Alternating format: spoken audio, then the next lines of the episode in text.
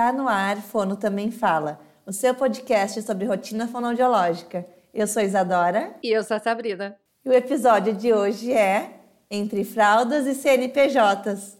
Sabrina, como assim fraldas? De, vem de mim ou vem de Não, ti essas fraldas? Você que tá ouvindo agora deve estar falando assim: que que essas duas vão falar sobre maternidade? Que experiência essas duas têm de maternidade.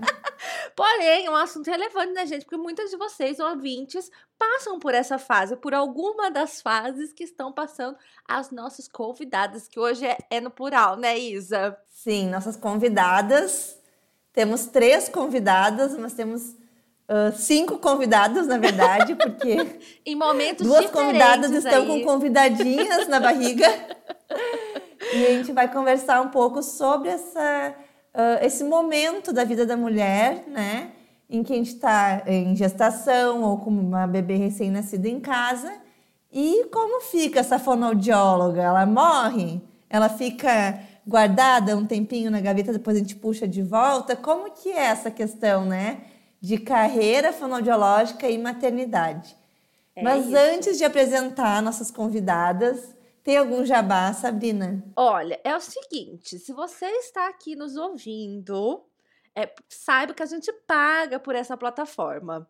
E nós estamos, esse mês, eu vou colocar lá todo o checklist de abertura de uma clínica. Então, se você pensa em abrir uma clínica, pensa em abrir um consultório, pensa em abrir alguma coisa, vai lá ser o nosso apoiador. Sabrina, eu não penso nisso, mas se você é uma boa pessoa, vai também ser nosso apoiador, entendeu? O que, que, é ser apoiador, Sabrina? O que, que, é ser apoiador?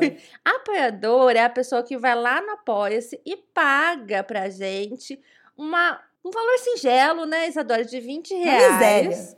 Por mês. Reais. Você pode pagar todos os meses, você pode pagar só um mês também, tá? Fica tranquilo e ajuda a gente a manter essa plataforma, esse podcast no ar, porque a gente precisa pagar essa plataforma que a gente paga em dólar para ter essa plataforma. Então, corre lá no Apoia-se, a gente também posta algumas coisinhas bem legais para vocês lá, para os apoiadores.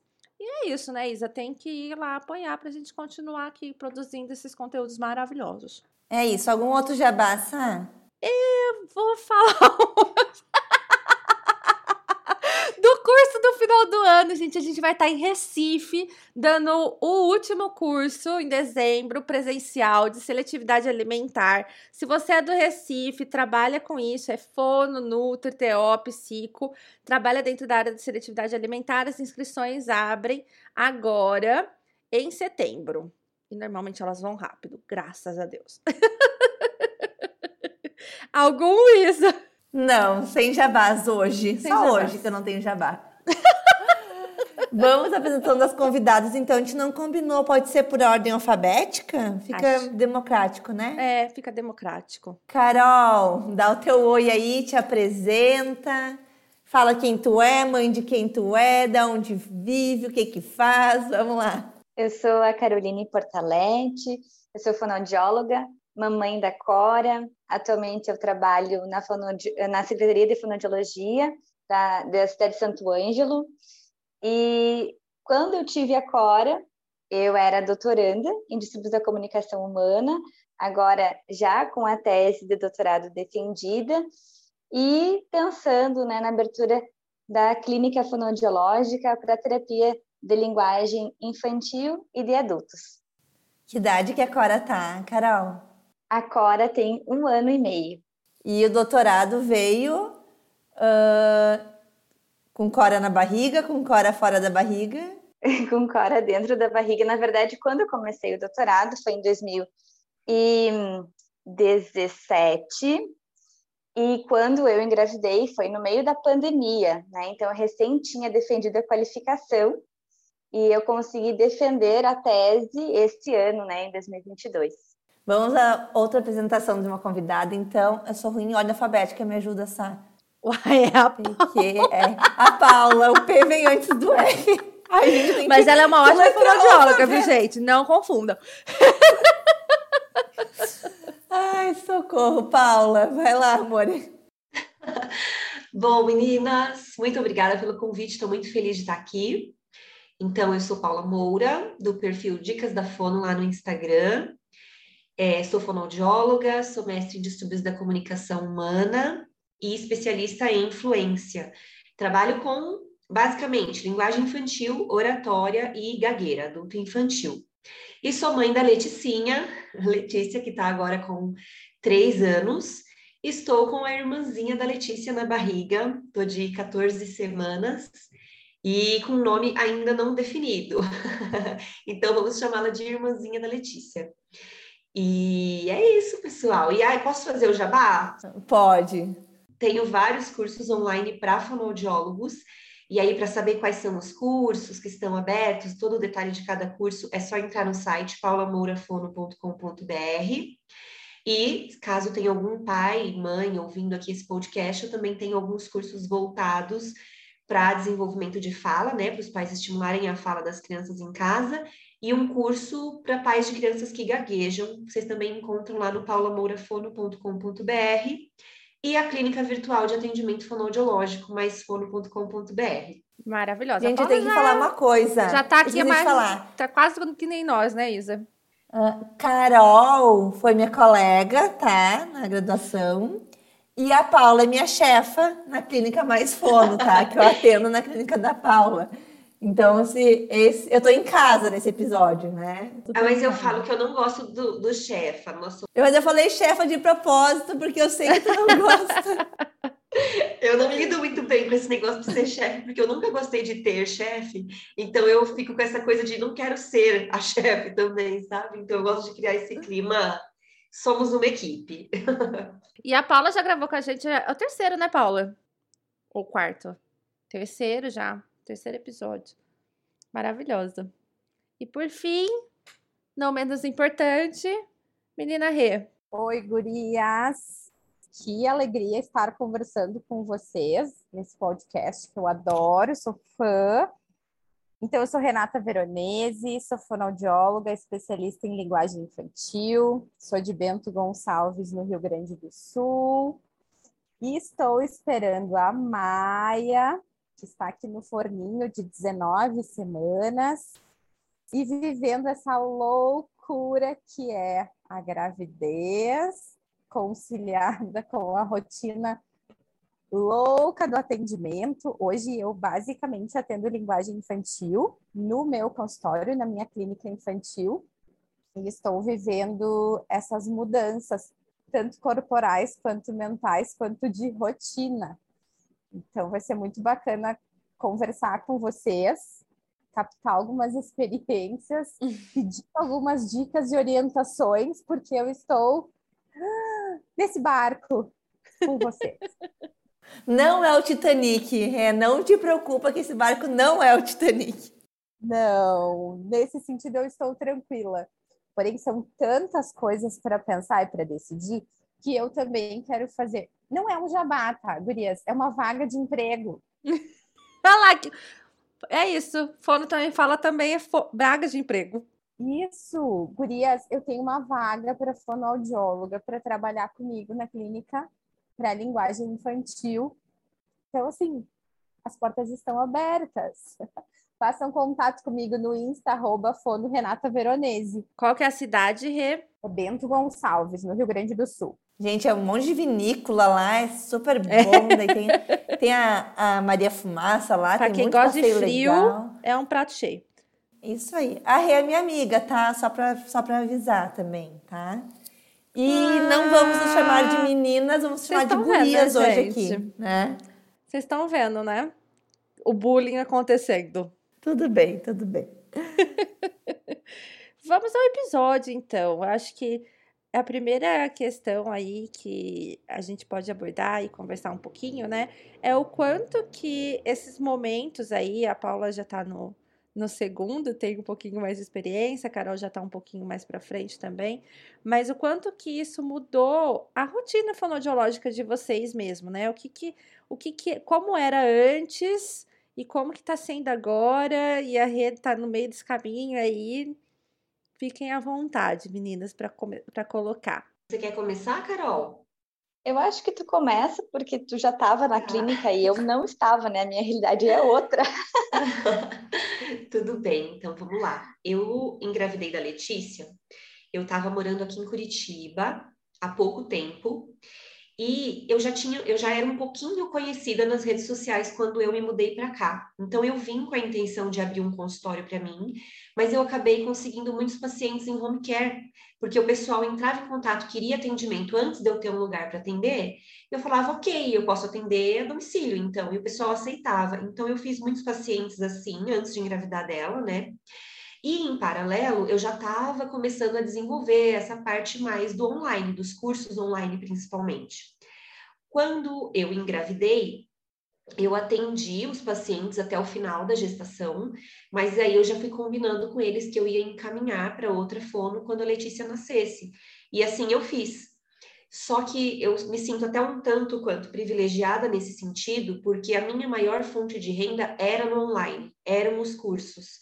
Então, eu me programei durante a gestação para gravar mais dois cursos, se não me engano, gravei quando eu estava grávida da Letícia, o curso de gagueira e de oratória. E aí, encerrei os atendimentos presenciais, encaminhei todos os pacientes, bonitinho, sabe? Conversei com as fonos que eu estava enviando. E a partir disso, eu acabei que não voltei mais a atender, porque o meu trabalho no virtual cresceu bastante. Eu não tenho rede de apoio aqui com a Letícia, é, eu não sou de Curitiba, então somos eu e meu marido para dar conta dela. No primeiro ano, é, eu coloquei a Letícia na escolinha com oito meses para poder trabalhar, porque eu não estava dando conta de fazer nada assim com ela em casa. Ela era um bebê que demandava bastante. E só que aí pouco tempo depois, ela, ela entrou na escolinha com oito meses. Quando ela fez onze, a pandemia estourou. E aí foi aquele vucu-vucu todo, né? A gente com o bebê aqui em casa o dia todo, eu não, não, não me dei muito bem com babá, por, não pela babá, mas por mim, é uma, é uma dinâmica que não funciona muito comigo, porque eu queria ficar em cima, é primeiro filho, né? A gente quer fazer tudo. É, aí dava hora de comer, ao invés de eu deixar a babá dar comidinha para ela, eu queria dar, porque ela estava em introdução alimentar, sabe aquela coisa? Então, acabou que o primeiro ano de vida da Letícia eu não consegui produzir e trabalhar muito, mas eu consegui produzir muito durante a gestação, o que me manteve tendo um ganho legal quando ela estava aqui.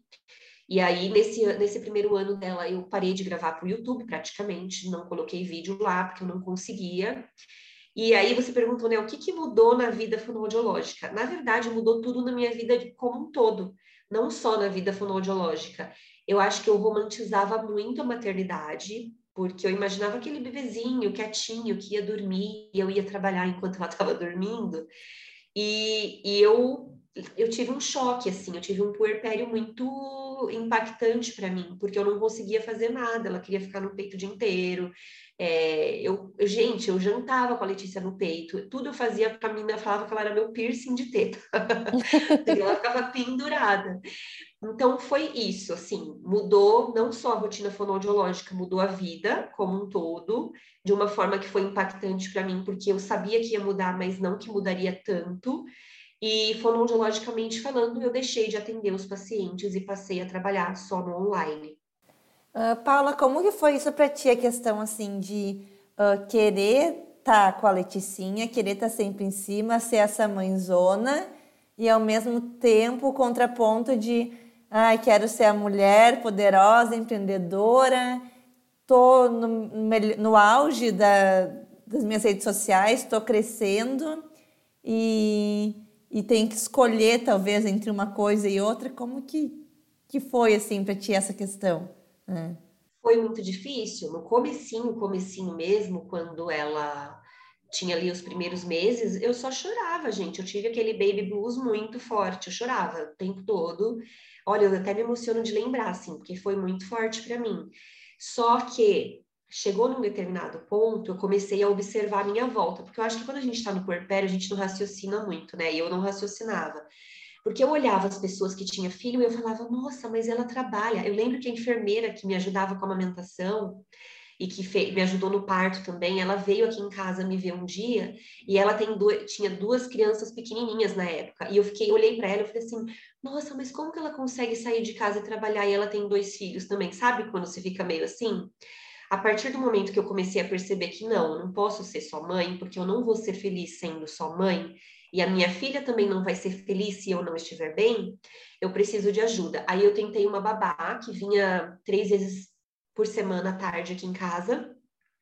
Só que era isso, eu ia trabalhar à tarde, mas eu queria que a Letícia ficasse. Olha só que absurdo, gente. Eu queria que ela dormisse. Eu fazia ela dormir antes da babá chegar, para a babá só ficar olhando ela dormindo para eu trabalhar.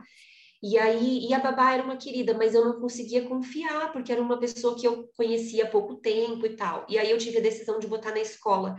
Eu me senti mais segura em colocar na escola, porque eu penso que na escola tem muita gente para olhar. E gosto de, eu sei que acontecem absurdos em escolinhas também, mas gosto de pensar que não é possível que num ambiente que várias pessoas que trabalham com criança, todas vão ser más, né? Então eu me senti mais segura de colocar na escolinha e eu consegui voltar a trabalhar de fato e me concentrar no trabalho depois que ela foi para a escola, porque aí eu não tinha isso de, ai, ah, ela resmungou, eu vou atrás para ver o que que é. Ela estava na escola e eu estava aqui. E eu juro para vocês, eu fiquei muito confortável com ela na escola. Eu chegava assim, eu respirava fundo e falava, vou voltar a ter a ser a Paula agora, sabe? E só para finalizar, eu falo muito, né, gente? Meu psicólogo uma vez falou uma coisa para mim que eu amei, que eu falei para ele assim, quando nasceu a Letícia, eu morri como mulher, eu, eu sofri um luto de mim mesma, porque eu não conseguia trabalhar, não conseguia me cuidar, não conseguia arrumar o cabelo, não conseguia fazer nada. E aí ele falou assim para mim: na verdade, não morreu a Paula mulher, você já retomou agora, né, a sua profissão, você retomou a sua vaidade. O que morreu foi a Paula filha. E quando a gente morre como filho, isso dói também. E aí fez total sentido para mim, porque quando a gente vira mãe, a gente é aquele ser protetor em cima da criança. E antes a gente tinha essa proteção dos pais, e agora a gente não pode esperar que os nossos pais vão proteger os nossos filhos também, entendeu? A responsabilidade recai sobre nós. Então, foi isso, Isa. Foi um processo doloroso, mas que passou e que me fez uma pessoa e uma profissional muito melhor, com toda certeza. Maravilhosa. Uh, Carol quer falar um pouquinho também sobre a tua experiência. Carol que estava uh, em uma situação, né? Carol teve a Cora e agora está numa situação fonoaudiologicamente falando totalmente diferente. Uh... A vida deu uma baita mudança, mas para melhor, né? Acho que a gente se reinventa morre, né, como filha, meu psicólogo também falou a mesma coisa, Paula, porque eu sempre fui muito filha, e eu sou filha única também, eu sempre tive assim muito cuidado, né? Então sempre tive o apoio dos meus pais para ir atrás dos sonhos, morar longe. E aí quando a gente se vê na posição, bom, agora aquela vida daquele ser humano depende só de mim, eu tenho que garantir que ele viva, é, né? Então, assim, é, é uma mudança muito forte. E sempre diziam, né, que o puerpério dura ah, esses 60 dias, né, dois meses, depois você pode voltar a fazer o que você quiser. E para mim, acho que o meu puerpério durou tranquilamente um ano, talvez um pouco mais, porque realmente foram muitas coisas que foram acontecendo e eu fui me reinventando. Quando eu engravidei da Cora, uh, apesar de ser uma gravidez muito desejada, uh, eu e meu marido nós não estávamos planejando naquele momento, porque veja bem, eu estava no meio do doutorado, estava residindo em Santa Maria, tinha passado no concurso aqui para minha cidade, recém tinha voltado a morar em Santo Ângelo e tinha estourado uma pandemia. Então, naquele momento, ainda eu não me sentia pronta para ser mãe. Mas, enfim, engravidei e, e, foi muito feliz aquilo tudo. Eu tive que, assim, aceitar, né? Aí diziam, nossa, nem sabia que tu estava tentando, nem sabia que tu estava querendo. Mas, a partir daquele momento que eu soube, estava, né? Estava querendo, estava aceitando. E acho que com a questão da pandemia foi, assim, que mais mexeu com o meu emocional, com o meu mental porque eu tinha que cuidar de mim, obviamente, né? Mas eu tinha um bebê na barriga, eu era um grupo de risco. Então foi uma gravidez em que eu já fiquei isolada, né? Uh, trabalhando na minha tese dentro de casa, então não pude, né? Uh, retomar a atividade clínica também. A minha nomeação no concurso foi suspensa porque teve uma lei, né, federal suspendendo nomeação de novos concursados até 31 de dezembro de 2021. Então, eu sabia que eu não seria chamada durante todo esse tempo. E eu sempre, além de romantizar a maternidade, né, eu sempre tinha idealizado o parto humanizado, domiciliar, dentro da água.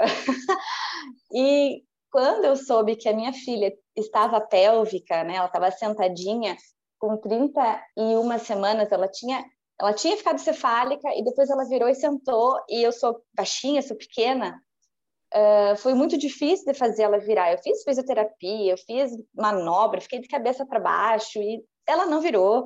E eu saberia que aqui em Santo Ângelo, né, no interior do interior, eu não teria condições médicas de ter um parto uh, vaginal pélvico, né? Seria muito sofrido para mim e para ela. Então, assim, foi aquele luto primeiro, assim, não vou ter o meu parto natural, vou ter que me submeter a uma cirurgia. E aí fui aceitando, assim, mastigando, digerindo a, a questão do parto. Quando a Cora estava fazendo 36 semanas, eu tive perda de líquido miniótico e tive que ir às pressas para fazer o parto. Então, ela nasceu ainda um mês antes do previsto. Foi, assim, uma correria, uma loucura. E quando ela nasceu, né, um bebê, quem imaginava que seria um bebê grande, né? Todos os ultrassons mostravam que era um bebê com bom peso, mas aí, quando ela nasceu, ela era um bebê pequeno, um bebê que estava com dificuldade para sugar. Aí ela teve que ter isso, ela teve que fazer fototerapia. A gente ficou no hospital uma semana a, nessa função, né? Então foi muito difícil, uma coisa que eu tinha assim, super romantizado, idealizado. Foi um momento assim de luto para mim, porque né, eu tive que, que enfrentar tudo isso no meio de uma pandemia em que o hospital era um lugar que era muito perigoso, né? O risco de contágio era muito grande. Então, quando a gente veio para casa, uh, a minha mãe resolveu ficar com a gente um tempo para nos ajudar a, a, cuidar da Cora e também para eu conseguir me restabelecer, porque eu também só chorava, olhava para a Cora e assim, ai, que coisa linda, que coisa maravilhosa, meu Deus, que amor, como eu amo e como eu amo, e como eu choro, o que que eu fiz da minha vida? e, né? O que foi que eu fui fazer?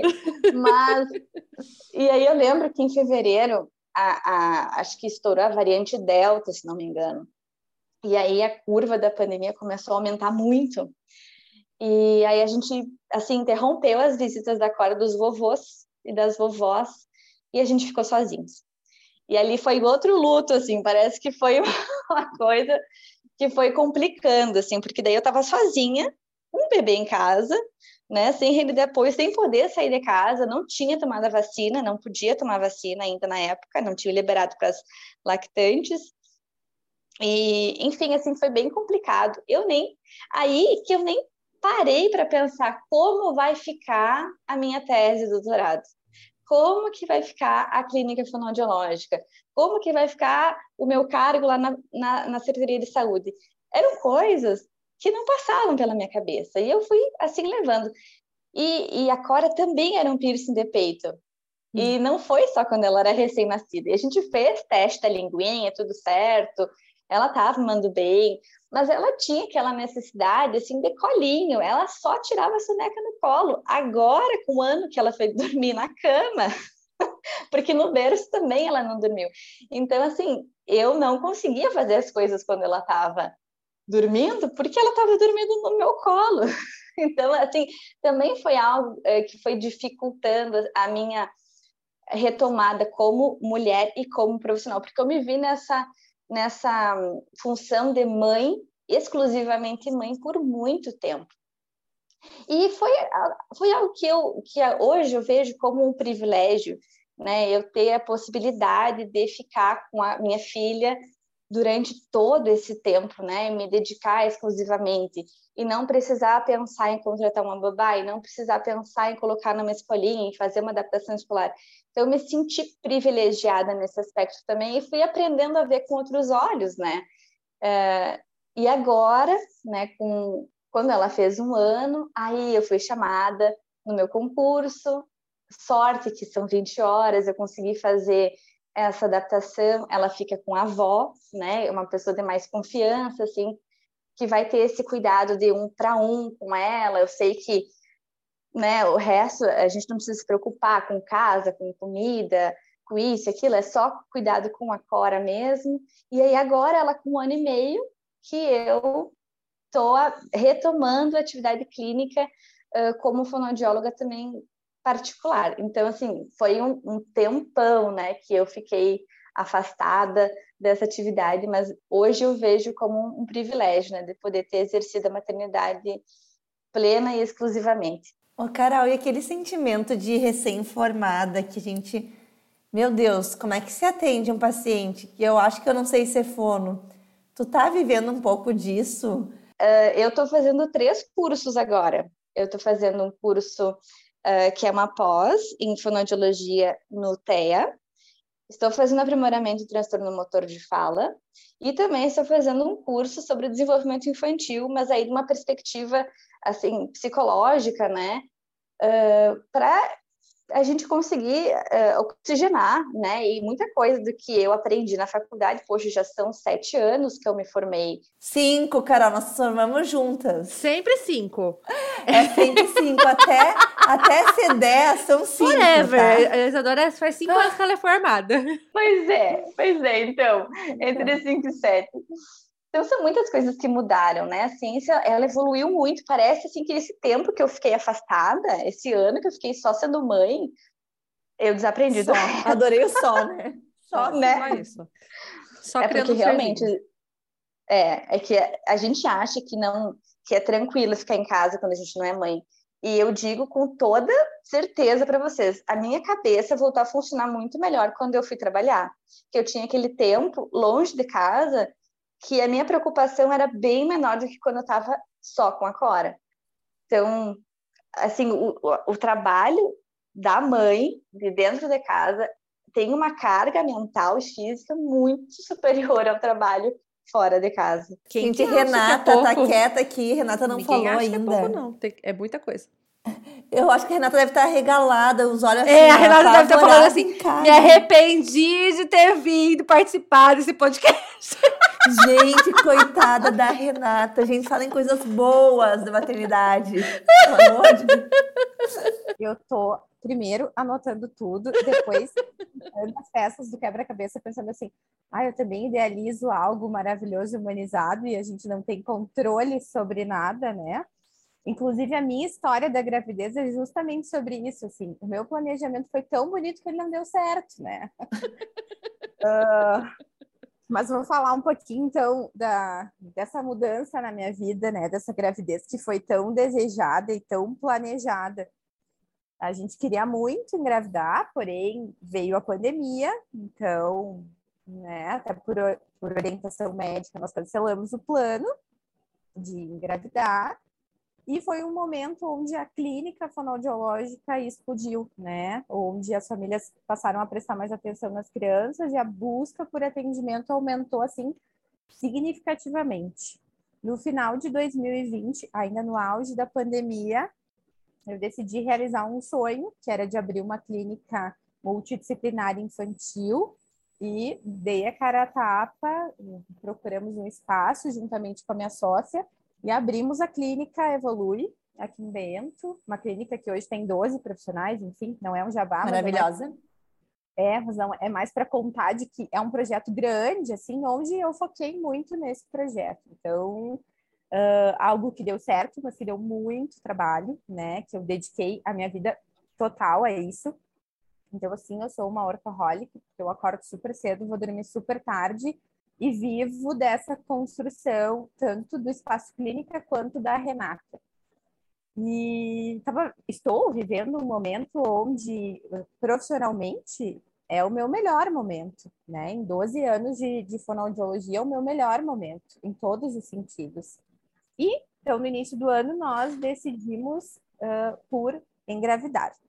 Antes disso, conversando muito com meu marido, né? Ele disse: Não, já vamos pensando numa fonoaudióloga para te ajudar, enfim. E aí, Gurias, fiz contato com uma menina aqui da cidade, queria se formar e viria para trabalhar comigo, uh, com interesse nessa área de linguagem infantil. Então, nossa, estava tudo perfeito, assim, eu só agradeci a Deus diariamente. Eu disse, ai, muito obrigada, vai dar tudo certo, vai ser lindo. A Fono começou a trabalhar comigo, atender a demanda que estava chegando, só elogios para a Fono, maravilhosa ela.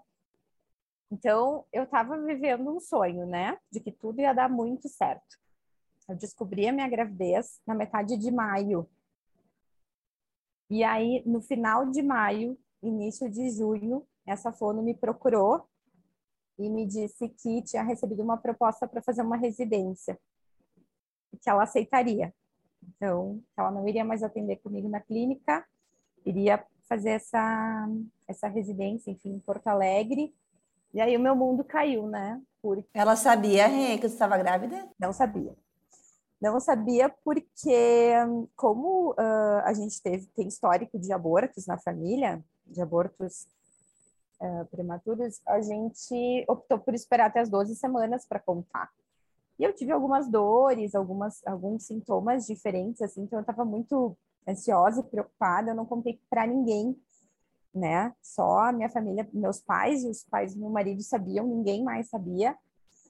Uh, então eu fiquei firme e forte ali e pensando, bom, todo o meu plano de vida, tanto profissional quanto pessoal, tinha ido por água abaixo naquele momento, porque o meu plano era de ter uma profissional para me auxiliar e poder passar os pacientes para ela, e voltando gradativamente ao trabalho, justamente por ser um momento onde eu estou com uma agenda cheia de paciente, pacientes que não podem ficar por muito tempo sem atendimento, a gente sabe como é, e uma licença maternidade eu não tem como prever, né, Guria, se eu vou ficar quatro meses, se eu vou ficar cinco, se eu vou precisar ficar um ano, como a Carol. Depende muito de como é o bebê, sei muito disso, né, e de como vai ser o, o meu sentimento, de, de como eu me vejo depois. Uma coisa eu tenho muito certa na minha cabeça, eu espero que isso fique, até estou trabalhando também na, com a minha terapeuta, que eu quero ser mãe e fonoaudióloga. Eu quero seguir como fonoaudióloga e não somente como mãe. Quero tentar retornar gradativamente até num curto espaço de tempo, até porque é a minha realidade nesse momento. Uh, tem uma demanda grande de paciente e as fonos aqui da minha cidade, elas não têm como atender essa demanda, porque aí o meu próximo passo foi começar a conversar com os colegas, né? Uh, quem sabe para já ir passando alguns pacientes, para já ir conversando, a demanda que vai chegando, e tá todo mundo. Aliás, fica de novo aqui a vaga. Hum. Serra Gaúcha tá bombando de vaga para fonoaudiólogo e não tem profissional aqui. Uh, então, eu tive que readaptar os meus pensamentos e agora eu sigo nessa construção, vivendo como a Fono Renata, que em alguns momentos durante o atendimento, eu esqueço que eu tô grávida, tá? Claro, no começo, a minha barriga começou a crescer um pouquinho agora. Eu só lembro quando eu vou, sei lá, me abaixar para pegar alguma coisa, daí quando eu levanto, dá uma fisgadinha assim, de, ai meu Deus, sou grávida. Ou quando no meio da manhã eu sinto uma fome assim horrível, né? Um buraco no meu estômago. Gente, o que é isso? Ah, tô grávida, vamos lá. Uh, porque eu ainda estou vivendo esse momento onde eu tenho que organizar a minha carreira, que eu penei tanto para construir, uh, inclusive a clínica, né? Tem uma sócia maravilhosa que eu tenho certeza que vai dar conta de tudo, mas essa vida nova de mãe que vem chegando, assim. E nesse momento, uh, eu fico muito feliz de ouvir as gurias falar, porque eu ouço isso de muita gente, mas que a gente se torna um profissional muito melhor. Uh, e isso me, me deixa tão feliz, porque a gente tem tanto conhecimento, né? Eu quero tanto aplicar tudo que eu oriento para as famílias, e ao mesmo tempo, eu acho que eu tenho tanta entre aspas, né, gurias, a palavra é pesada, mas para brincar, assim, tanta praga, né, das mãezinhas dizendo, ah, teu filho vai chupar bico, teu filho vai chorar, teu filho vai demorar para falar, teu filho não sei o quê. Então, eu queria, quero, quero muito aplicar todos os conhecimentos nessa área do desenvolvimento infantil, da linguagem infantil, mas ao mesmo tempo preciso viver isso, né? Então, mais para dizer que o planejamento ele é necessário, né? A gravidez foi, foi planejada, foi desejada, a gente está muito feliz, mas ao mesmo tempo nem tudo que é planejado é 100%, né? Então agora ainda temos um tempo de gestação pela frente, quem sabe as coisas mudem, quem sabe os planos mudem, mas o meu, a minha ideia hoje é uh, seguir trabalhando até os 45 do segundo tempo, se possível, se a minha saúde permitir, se a Maia me acompanhar nessa loucura, e depois poder voltar gradativamente, mas não consigo pensar num tempo de, de licença, assim, isso é, é, tão difícil, né? Eu acho que, assim, não sei se os ouvintes prestaram atenção, né? Mas uma coisa que fica claro é a necessidade de se fazer um acompanhamento terapêutico. Todo mundo colocou aí que a terapeuta. Até uma coisa para para Renata, ela falou, né, ai, porque é importante planejar. E realmente é muito importante a gente planejar o máximo possível, mas trabalhar em terapia, que tudo bem se alguma coisa sair dos planos, entendeu? Porque muita coisa acaba saindo dos planos. Num primeiro momento pode ser um pouco frustrante, como foi para você essa saída da fono que já estava trabalhando para você, mas passa um tempo, as coisas vão se encaixando. É, eu trouxe o meu relato e a Carol trouxe o dela também. E às vezes, quando a gente fala assim, dá uma traumatizada, né? Eu, quando estava grávida, eu odiava é, quando as pessoas vinham falar dos perrengues para mim. Mas é porque as pessoas vinham assim: ai, você tá grávida? Olha, aproveita para dormir agora, porque depois você não vai dormir nunca mais. Gente, eu odiava ouvir falar isso.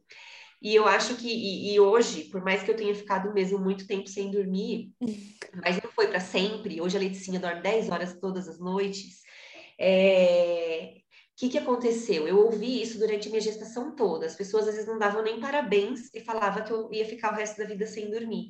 Quando a gente tá lá no baby blues, no puerpério, naquele momento que é quase que uma depressão, né? Não é uma depressão, mas é um estágio, um estado que a gente fica assim muito sensível e tal.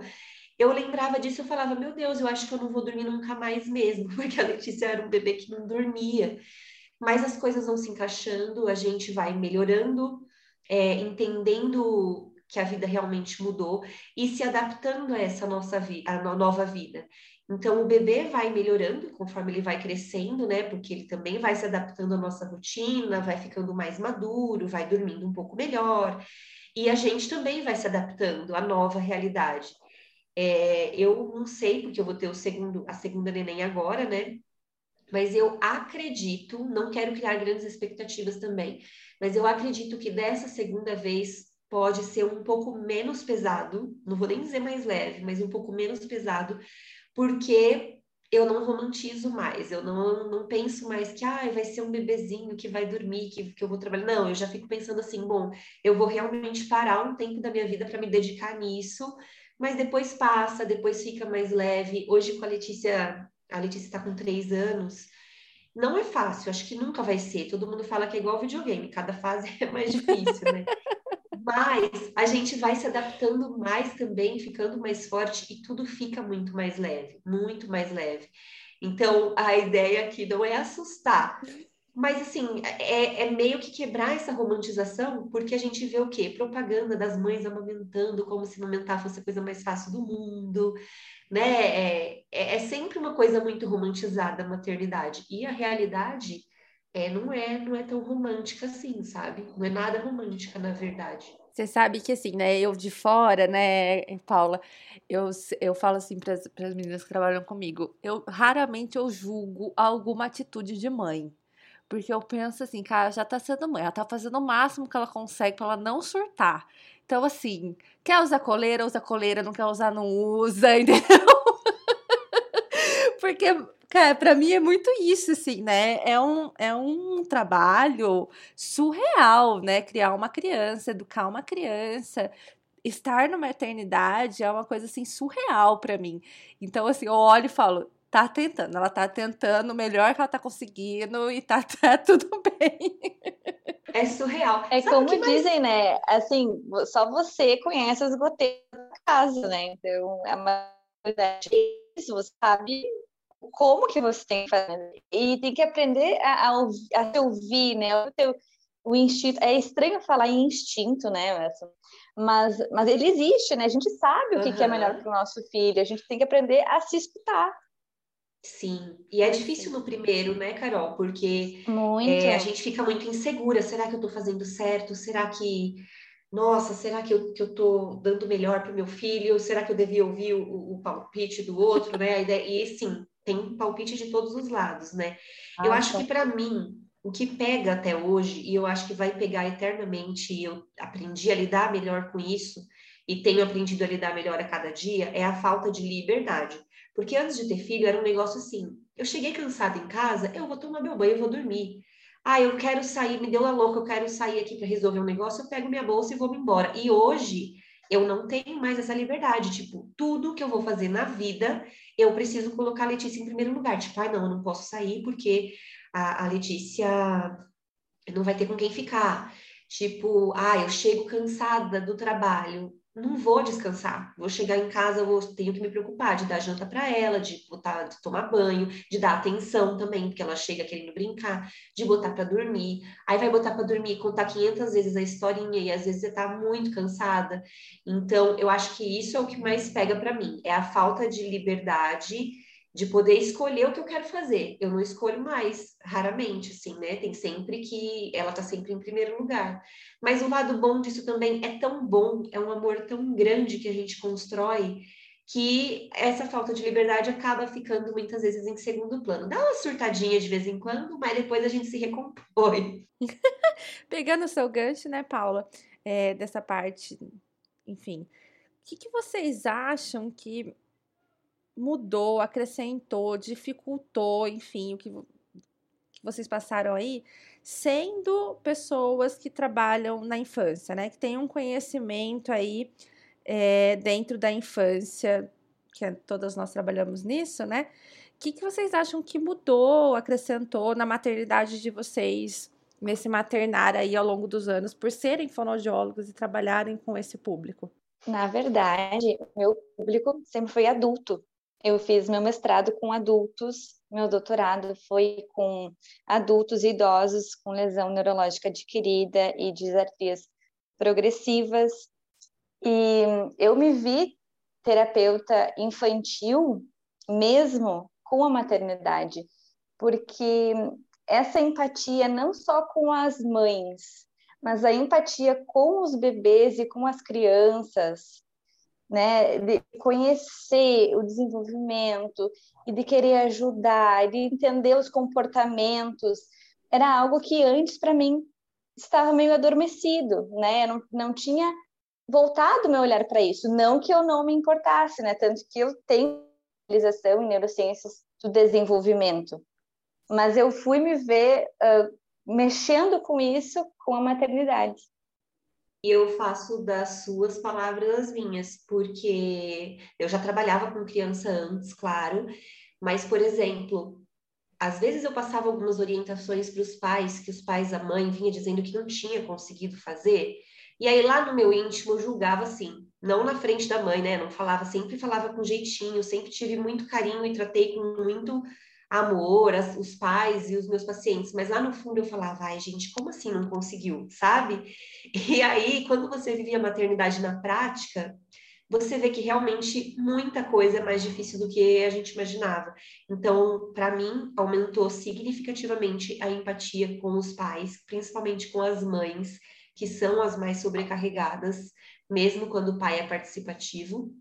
E, e, com as crianças também, principalmente com relação ao comportamento, porque tem comportamento que a gente acha, ai, eu, né, pelo menos, antes de, de ter a Letícia, ai, a criança é mal educada, ai, essa criança é chata. E na verdade. Ai, não, meu filho verdade, nunca vai fazer birras. É, aham, aham. Ai, se fosse meu filho. E aí vem seu filho para fazer tudo aquilo que você falava que o seu filho não ia fazer. Então, eu acho que é esse tapa na cara. E uma coisa que eu aprendi muito com a Letícia também é que eu tenho que ser mãe dela e não fonoaudióloga. E por muito tempo eu quis ser fono da Letícia, sabe assim? E é, isso foi uma coisa que pegou e que eu tive que trabalhar muito em mim também. Tipo, não, você não vai ser fono dela, você vai ser mãe e ponto. Não dá para ficar aplicando terapia com seu filho, entendeu? É. E isso foi um aprendizado bem grande para mim também. Eu vou fazer uma ressalva aqui, porque eu sei que tem uma ouvinte que vai ouvir esse episódio. que eu falei para ela da recepção, falei, olha, aqui você é a mãe da criança. e tá tudo bem, né? Porque normalmente filho de terapeuta tem alguma coisinha. Porque Sabe assim, que um dos um dos meus maiores medos assim na gravidez era, meu Deus, e se eu não conseguir amamentar, eu for no audióloga. E se eu não conseguir amamentar? E aí eu tenho uma colega que ela tem um filho com um transtorno motor de fala. E ela, e ela quando ela começou a, a, a perceber que ele tinha atrasos, e ela pensava, mas eu sou fonoaudióloga. Como isso não protegeu meu filho? Como? Como assim? Ele foi ter transtornos? Gente, isso, assim, a Letícia também teve algumas questões, ela passa, até cheguei a conversar com a Sabrina, é, principalmente sensoriais, assim, ela tá ganhando alta da TO agora, ah, tô super feliz. É, mas assim, eu sentia a mesma coisa, a mesma coisa, tipo, eu me sentia uma fraude porque eu não conseguia ajudar minha filha com algumas coisas que eu, como fonoaudióloga, em tese, deveria conseguir. Então, foi uma coisa que eu tive que trabalhar muito em mim para entender que eu era mãe dela, não fonoaudióloga dela, e buscar outras ajudas. E hoje a Letícia está no pleno desenvolvimento dela, mas ela teve algumas questões também que eu acabei, eu fiquei numa outra coisa que bateu muito em mim era o seguinte: será que eu abro isso nas minhas redes sociais ou eu não abro isso? E aí, por muito tempo, eu ficava pensando assim, mas se eu não abrir, eu vou estar tá sendo falsa, porque eu falo sobre isso, porque eu trabalho com isso e não vou falar o que está acontecendo comigo. E por outro lado, eu pensava, mas quem trabalha com isso sou eu e a vida da minha filha. Em que direito que eu tenho de expor algo que está acontecendo com ela só porque eu trabalho com isso? Aí foi outra coisa que eu levei para terapia. Sabrina tá certa, a gente tem que fazer terapia. Eu comecei a fazer assim e me salvou, né? E aí meu psicólogo falou exatamente isso para mim. Não, você não é obrigada, ali é o seu trabalho. E você não é obrigada a expor a sua vida pessoal nos, nas suas redes sociais, que é profissional. E isso me fez, inclusive, expor muito menos, tanto os, é, as dificuldades que ela veio apresentar, mas principalmente as habilidades. Tipo, porque mãe é aquela coisa coruja, a criança faz uma coisa bonitinha, a gente já quer postar, a gente já quer mostrar. Mas pensa que eu tenho um monte de pais que me seguem que a criança está com um atraso, está com dificuldade, e aí, sei lá, batia aquela coisa de, ai, mas eu vou ficar aqui postando a minha filha o tempo todo, que linda, fazendo isso, fazendo aquilo, eu não sei é, o que, que isso poderia acrescentar. Então, até hoje eu tomo muito cuidado. Eu não tenho nada para esconder da Letícia, nem nada. Gosto, inclusive, de mostrar. Eu sei que eu recebo muito carinho toda vez que eu posto alguma coisa dela. Mas hoje também eu tento dosar muito bem o que, que eu vou mostrar da minha vida pessoal, porque, como eu falo muito sobre linguagem infantil, vai acabar envolvendo muito ela, e uma coisa sou eu, outra coisa é ela, né? Então, eu tomo esse cuidado com a exposição por uma série de questões também. E, para finalizar, Letícia não pegou chupeta, Letícia não aceitou uma madeira, não foi por falta de tentar, porque eu fiquei desesperada com a amamentação. Confesso, fiquei desesperada com a amamentação. Meu peito machucou. Eu fiz um curso pela Mami Bem, que foi um curso maravilhoso, uma semana intensivo de amamentação. E aí, quando ela nasceu, eu não consegui fazer nada, a consultora que teve que me ajudar, mais uma vez provando que a gente não é profissional, quando tem filho a gente é mãe, né? E Exatamente. Aí, no desespero, eu tentei dar todas as chupetas para ela. Gente, confesso, da mais cara a mais baratinha, e ela não pegou nenhuma, nem madeira. Às vezes eu tirava o leite e congelava, né, para minha mãe oferecer para ela na mamadeira, para eu descansar um pouco, mas ela gorfava tudo, não aceitava o bico da mamadeira. E foi assim, mamou até os dois anos e cinco só no meu peito. Hum, e agora não toma mais leite nenhum. Então, é isso. É sobre isso. É sobre isso. E tá tudo bem. tudo bem. Sabe que eu, eu sou muito ativista da amamentação e é uma das minhas causas. Sábado eu vou ter um evento aqui na cidade que eu estou organizando, totalmente gratuito para todas as gestantes da região. Mas eu dei chupeta para minha filha. Poucas pessoas sabem disso, agora eu estou fazendo um expose de meu. Porque a família, ao invés de te ajudar e dizer, nossa, mas é assim mesmo, o bebê normal chora, dizia, ah, mas ela chora demais, ah, mas ela tem cólica, ah, mas ela é muito brava, ah, mas isso não tá certo. E dizia, ah, mas ela tá querendo chupeta. E aí eu peguei, parece que todo o meu conhecimento de desenvolvimento infantil, de bebê, eu botei no lixo. e taquei uma chupeta, a sorte que ela não quis. E aí também foi uma semana que eu tentei ali quando ela estava no hospital e depois ah, larguei de mão e vai ser piercing de peito mesmo e aí assim liguei o F, né? Uhum. Porque era eu que estava amamentando. Quem estava cansada era eu. Né? Os outros não tinham nada que ver com isso. Né? Eu sei que as pessoas querem ajudar, né? Quem está à tua volta quer uh, solucionar aquele problema. Sempre, Mas né, eu, né? Sejamos sinceros, Eu prejuízo. É, sabe que essa, essa questão assim de ai, mas eu sou fono, eu não devia dar chupeta, tal, bate muito. E na época que eu tava amamentando, já começou que eu fiz um parto normal e todo mundo me chamava de louca. E eu acho que eu só consegui fazer um parto normal porque eu fiz aqui, eu e meu marido, não deixei ninguém vir para cá, nem meus pais, nem os pais dele, porque eu sabia que ia atrapalhar porque todo mundo me chamou de louca, porque eu queria um parto normal, onde já se viu, a cesárea é muito mais tranquila, então eu, eu me blindei. E na amamentação, eu acho que eu só prossegui por causa de uma amiga minha, que ficava todo dia comigo, eu, eu quase desisti da amamentação pela, pelo meu peito machucado, pelo cansaço, por muita coisa junta, né? E aí uma amiga minha falava assim para mim, amiga, vai passar, o primeiro mês é muito difícil. Às vezes eu amamentava mordendo uma fralda de dor. Nossa. E, e, e só que depois é, fica tudo bem e tal, né? Busca ajuda, mas não desista. Daí essa amiga falou tanto isso para mim que todas as vezes que eu pensava em desistir, eu lembrava falando, não, mas vai passar. E realmente passou. Eu tive dificuldade no primeiro mês da amamentação, mas assim, foi muita dificuldade e eu tenho laser aqui em casa, eu aplicava o laser, eu tive a consultora que me ajudou, mas o meu peito ficou realmente muito, muito ferido e a Letícia queria mamar toda hora. Então eu quase desisti.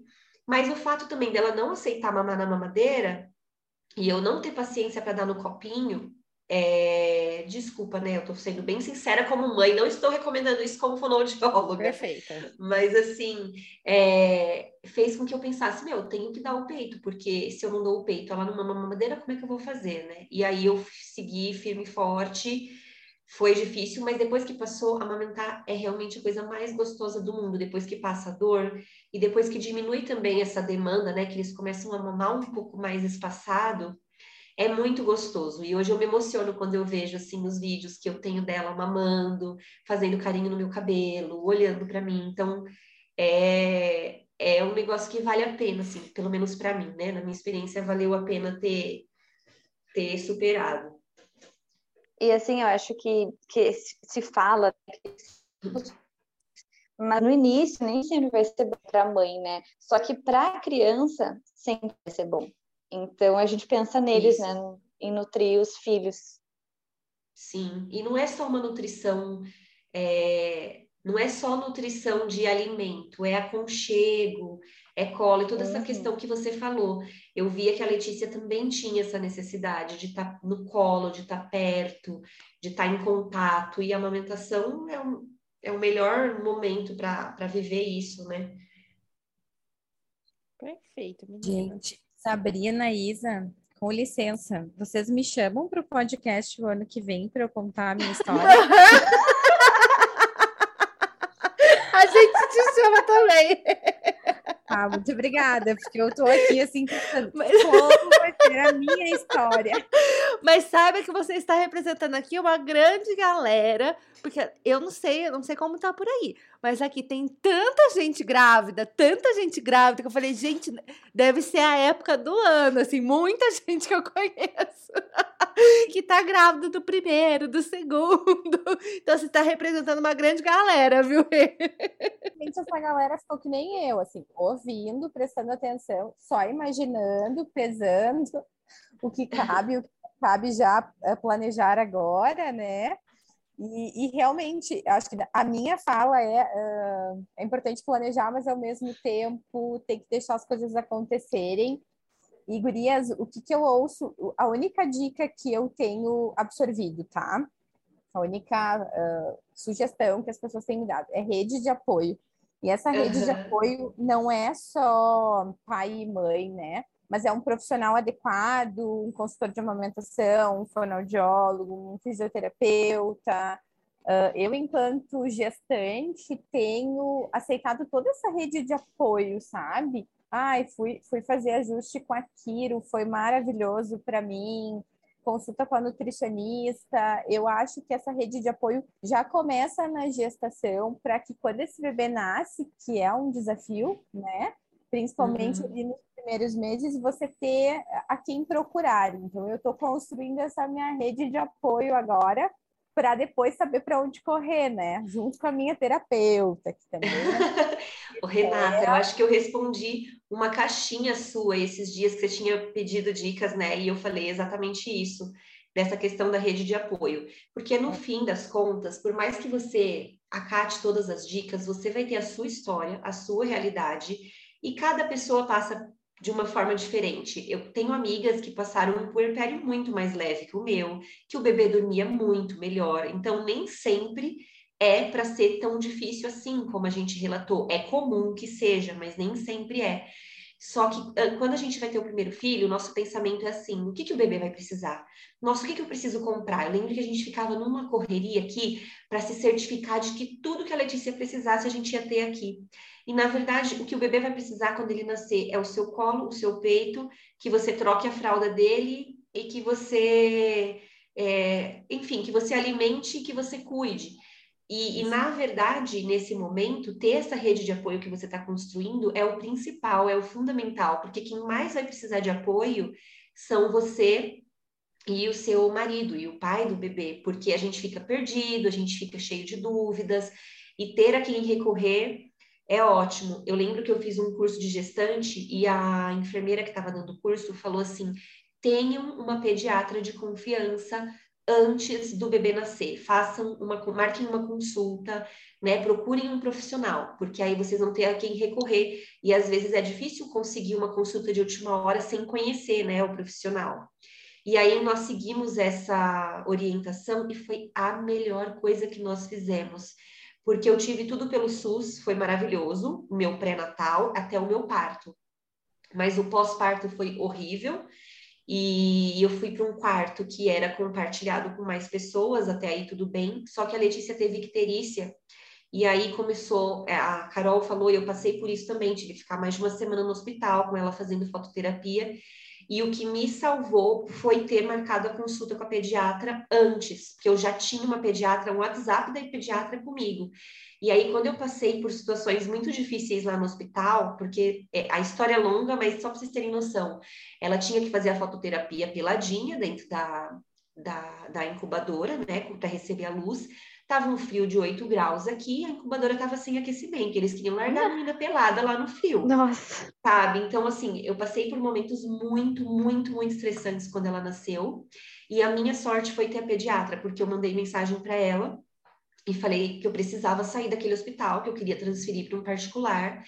E, e, ela conseguiu fazer essa transferência para mim com muito custo, porque a pediatra lá do hospital não queria liberar que a gente saísse de jeito nenhum. E se eu não tivesse esse contato da pediatra, eu ia ter que passar por coisas muito piores ainda lá. Então, é isso que você falou de ter essa rede de apoio, sabe? Ah, eu, eu tenho a, a fisioterapeuta, a nutricionista, a consultora de amamentação, eu já tenho uma pediatra.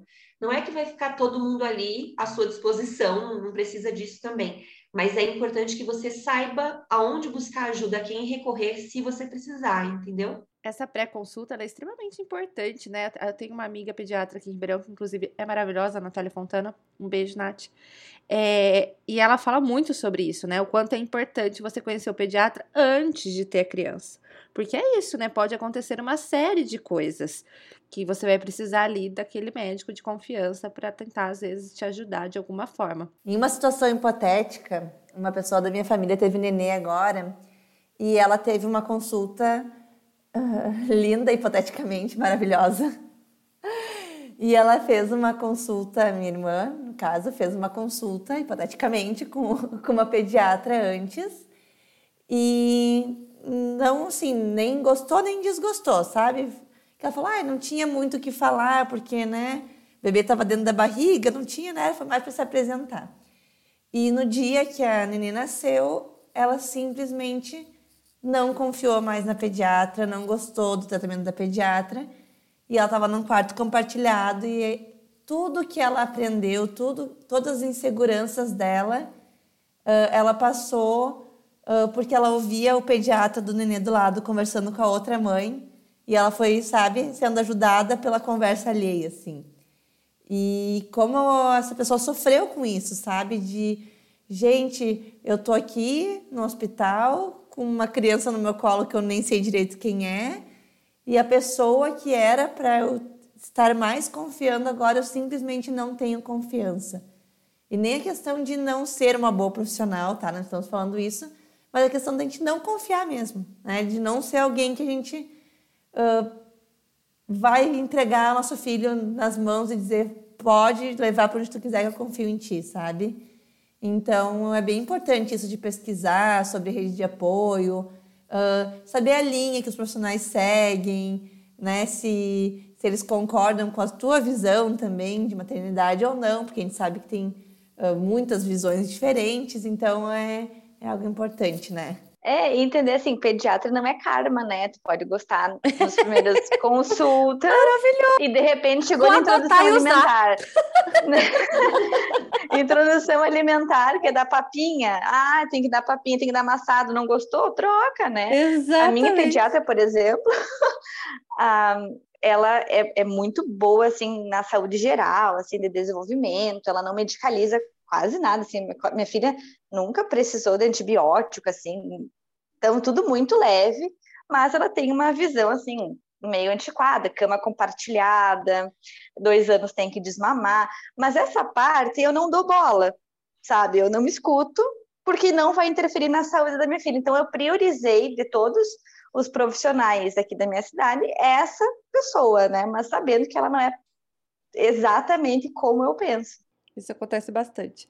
Enfim, nem vamos entrar nesse mérito aí. a minha a pediatra da Letícia também. Eu escuto o que é o que eu concordo. Tem coisas também que eu não concordo, que eu só entro por uma orelha e saio pela outra. Eu falo, uhum, ok. E é isso, né? Gente, vocês escutem o que vocês querem quando vocês têm conhecimento sobre aquilo, tá? Pelo amor de Deus. Não vão saindo em, em, médico escutando só o que querem, pelo amor de Deus. Bem colocado, mas é, é sobre questões fonoaudiológicas mesmo. Ela tem uma cabeça assim de, ai, ah, bota na escolinha que fala, uma coisa desse tipo. Então, é esse tipo de orientação que eu escuto e falo, ah, e, e não acato para mim. Mas com Patrícia... certeza, quando a gente tiver né, minha, conhecimento. Minha sócia, a Patrícia, tem uma, um filho de 4 anos, né? E quando ele tava bebê, ela ia na pediatra e falava assim: Mas você não vai aplicar nenhuma escala? Você não vai medir a cabeça dele?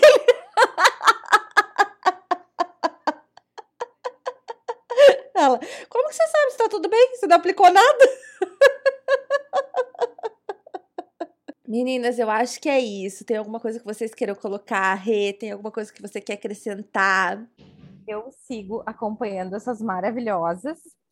Uh, entendo, Paula, e concordo contigo que a gente não tem que compartilhar todo o nosso dia a dia, mas ao mesmo tempo tem tanta gente que que está ali para receber uma orientação ou pelo menos para se sentir acolhido, né? Uh, e eu vou compartilhando com vocês os meus próximos passos. E como eu disse, quero gravar um podcast no ano que vem para contar a minha experiência, porque certamente ela é única. Isso é algo que eu já venho vivenciando na gestação. Uh, sintomas e ah, movimento no corpo e questão de desejo, ah, enfim, tudo isso, né? Ah, estou disposta, tenho sono, não tenho sono, é tudo muito único.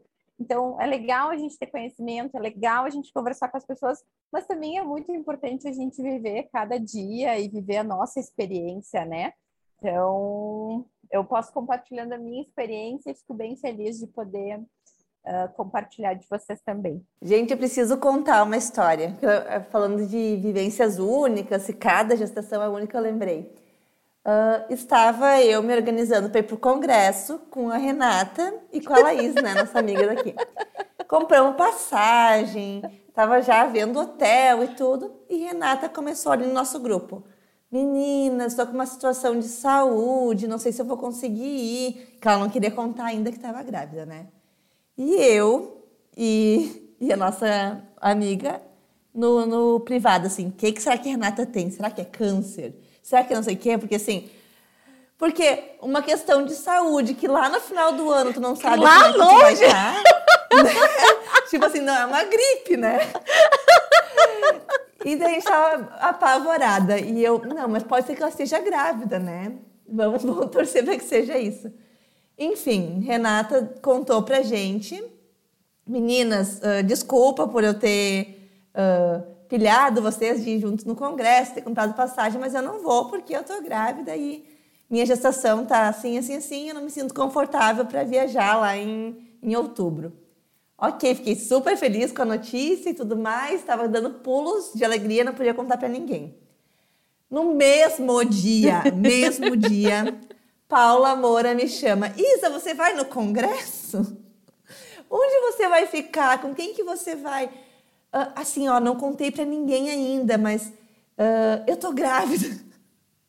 No mesmo dia, no mesmo.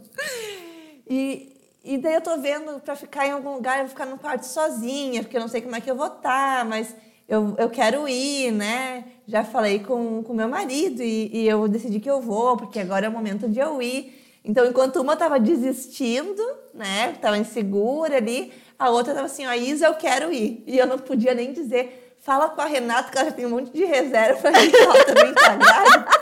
Minha vontade era de dizer, gente, se converse aí. Se conversem, Isa.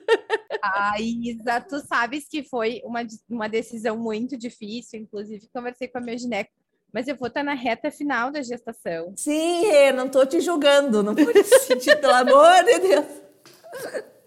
Queria tu lá, né? Que vem uma e... outra é, é, faz parte dessas decisões que, que a gestação traz para a nossa vida, né? Então, assim, estava muito feliz, a gente organizou, a gente estava uh, eh, fazendo mil planos para essa semana de congresso, assim, com passeios. Gente, ia ser minha semana de férias, né? E aí descobri a gestação e lá no finalzinho de outubro eu vou estar no final da gestação. Então eu não sei como eu vou estar até lá e a minha gineco não sei Acho que nem pode voar. Nem pode voar, é. Exatamente. É, e daí ela disse, ah, eu, eu te sugiro cancelar. Ai, gurias, doeu, assim, a minha alma, porque eu tava mega feliz de conhecer todas vocês pessoalmente, né? De, de poder fazer essa troca. Foi a primeira renúncia profissional, né? Rede tantas que talvez virão aí pela frente, né? E faz parte, né? Por, por um bem bem maior. Eu vou falar uma coisa bem fútil. Comigo aconteceu algo parecido. Não foi com o congresso, porque no congresso eu vou estar de cinco meses, então é tranquilo para viajar. Mas foi com o show dos Backstreet Boys. Ah, gente, é verdade! Era o meu sonho de ir. E, e, e, eles iam fazer show no dia do meu Eles não iam, eles vão, eles Paulo. Eles vão. Esse é o pior. Eles vão, essa é a pior parte. Você conseguiu vender?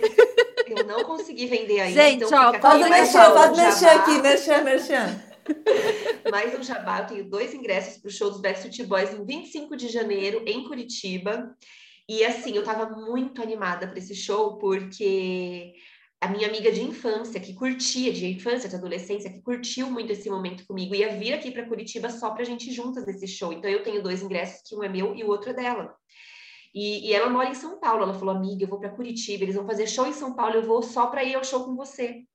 E, enfim, oh. tive que renunciar porque o parto, a data prevista de parto é 14 de fevereiro e o show é 25 de janeiro, ou seja, a grande chance de eu parir. é, seria Muita chance. Foi uma renúncia, assim, sabe? Mas tudo bem, foi por um bom Sofrida, motivo, né, claro. Sofrida. Ai, foi sofrida. Eu juro pra vocês que a, a, primeira coisa que veio na minha cabeça foi isso. Ah, não vou mais no show dos Backstreet Boys. Você sabe que eu nunca nem tinha pensado nesse negócio da viagem, né? Tipo, pra mim era um negócio assim surreal, tipo, não existia, sabe?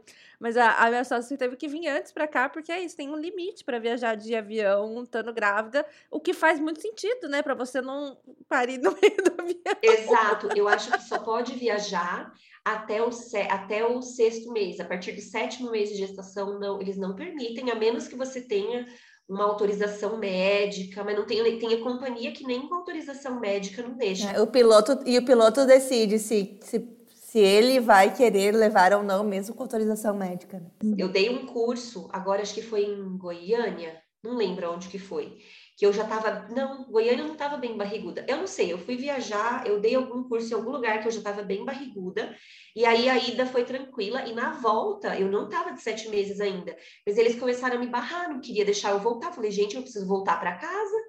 por causa da minha barriga. E aí foi o maior ponteiro no aeroporto, mas eu consegui voltar. E aí depois disso eu não, acho que foi Brasília, não lembro. Aí depois disso eu não marquei mais curso assim presencial porque eu fiquei com medo. Falei, já pensou? Eles me me prendem em outra cidade porque eu não posso viajar grávida? Na ida eu posso, na volta não.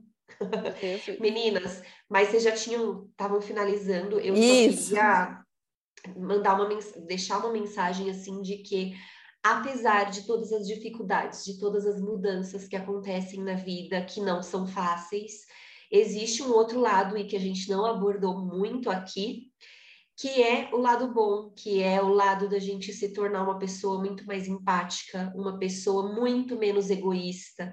E a gente se descobre, pelo menos no meu caso, né? Eu descobri o quanto eu era um pouco egoísta de fazer muito por mim. E, e aí a gente, de repente, se vê tendo que colocar outra pessoa na frente disso, que, embora seja difícil, é a coisa mais apaixonante do mundo, assim. A Letícia é a pessoa que eu mais amo na vida, com toda certeza, é a pessoa por quem eu mato e morro, por quem eu faria qualquer coisa para vê-la bem, para vê-la feliz. E é a pessoa também que me dá todo esse amor, que corresponde a isso da maneira mais pura possível. Eu aprendi muito com ela e eu sigo aprendendo dia após dia. Essa minha segunda gestação não foi planejada, ela veio um pouquinho que no susto, assim, mas é, eu tinha muito, assim, essa coisa de, pelo trauma do puerpério, eu, eu ficava muito na dúvida se eu teria outro filho ou não, a gente conversava sobre isso, eu e meu marido, e aí sempre vinha dúvida, no começo a gente falava que não, de jeito nenhum, a dúvida começou a surgir esse ano, e a gente deixou para decidir quando nós mudássemos, que nós vamos mudar o ano que vem para perto dos nossos pais, e acabou vindo antes. Então a gente entendeu esse vir antes como uma resposta à nossa dúvida. Sim, era para a gente ter outro filho. E desde o momento que eu descobri que eu estava grávida, eu fiquei muito feliz, muito feliz, um tanto quanto desesperada, sim, porque eu sei do que está por vir, mas assim, eu aceitei essa gestação e eu já amo essa, esse bebê que está crescendo dentro de mim desde o momento em que eu fiquei sabendo que ele existia. Então, isso é, é, mais uma prova de que toda dificuldade, tudo isso que a gente relatou sobre a, a, o maternar, vale a pena, porque a gente também ganha muito como ser humano mesmo, vivendo essa experiência. É uma coisa que é, eu não poderia passar por essa vida sem viver. Então, eu quero ressaltar e reforçar isso para não passar também uma imagem de que, nossa, é horrível, é tudo muito difícil. É difícil, mas é a coisa mais linda do mundo ao mesmo tempo. Ah, eu concordo, lindo. Paula. A gente, a gente acaba falando a real, né? Mas uh, a vida da gente muda depois de mãe. E se não mudar, tem alguma coisa errada. Então, tem que mudar mesmo. Essa mudança, ela é dolorosa, mas ela é transformadora e ela é linda e a gente mata e morre pelos nossos filhos, né?